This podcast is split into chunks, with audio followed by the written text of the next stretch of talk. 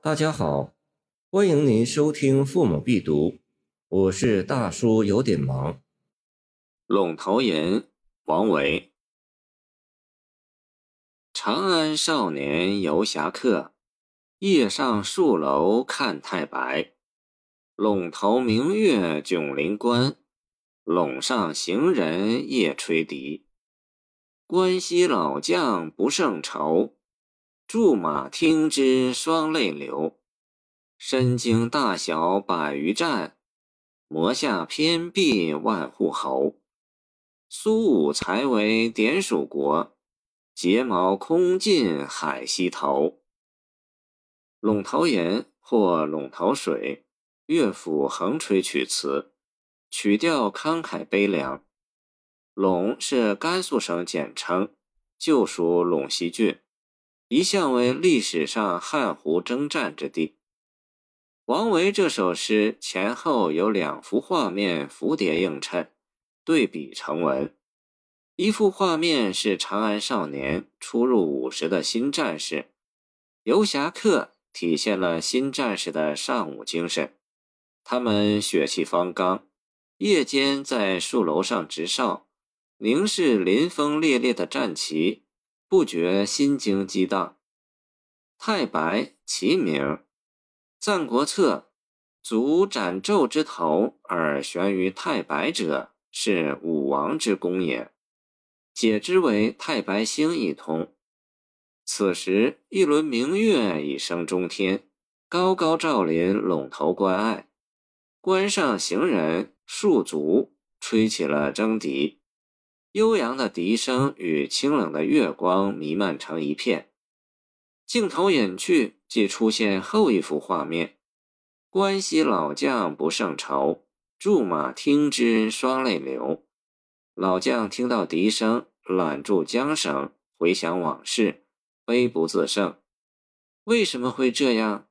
马背的关西老将与戍楼的长安少年，既是平面对比。又是立体蝴蝶，时空变化造成形象与心理巨大落差。这里又有两个层面交叉，一个层面是触景生情，回忆起自己漫长的军旅岁月。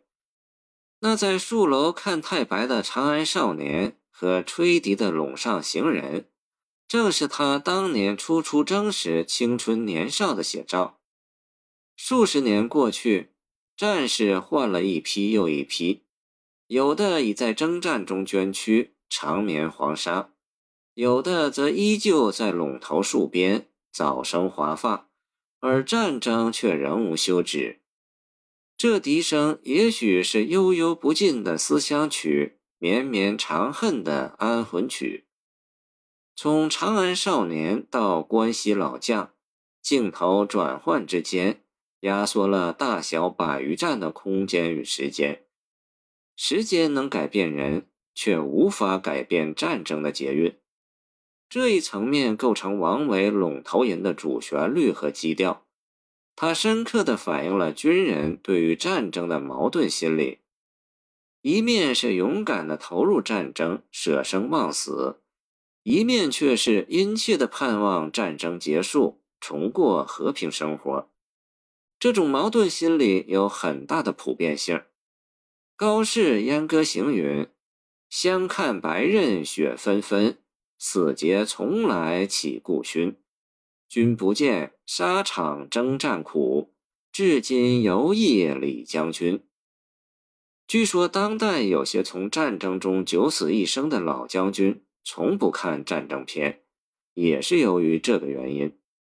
战争充满正义与暴力。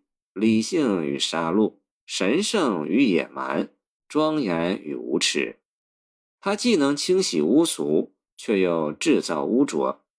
军中苦乐不均，赏罚不公，也是普遍现象。汉代苏武为关西老将自娱。苏武在匈奴十九年，须发洁白，睫毛尽落，艰苦卓绝，可歌可泣。但他从出使时的中郎将到回国后的典属国，主管边境外交事务的官职，职务并没有得到升迁。诗中这位关西老将，身经大小百余战，他手下的将佐、偏裨都积功封了万户侯，而他也像苏武那样背时不走运，垂老才为典属国一级，实在令人愤慨与扼腕。这是诗的另一层面，但并非诗的主旨所在。牢骚归牢骚，大义归大义。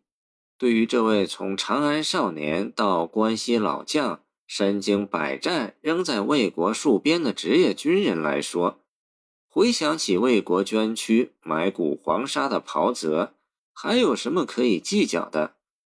有些赏析文章只说抒发了当时一些仕途失意者的不满情绪和他们的苍凉悲怨之叹，那是很片面的说法。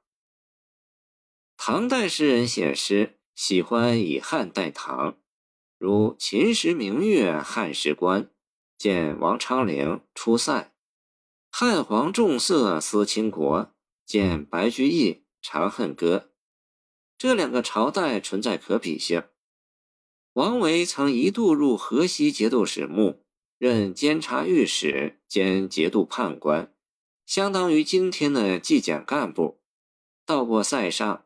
见过大漠孤烟直，长河落日圆。见史志塞上，他写的边塞诗大都充满英雄气概。陇头吟中的关西老将，也不失为久战沙场、劳而弥坚的英雄。即使有牢骚不平，悲歌慷慨仍是他的英雄本色，也是诗的基调。谢谢您的收听。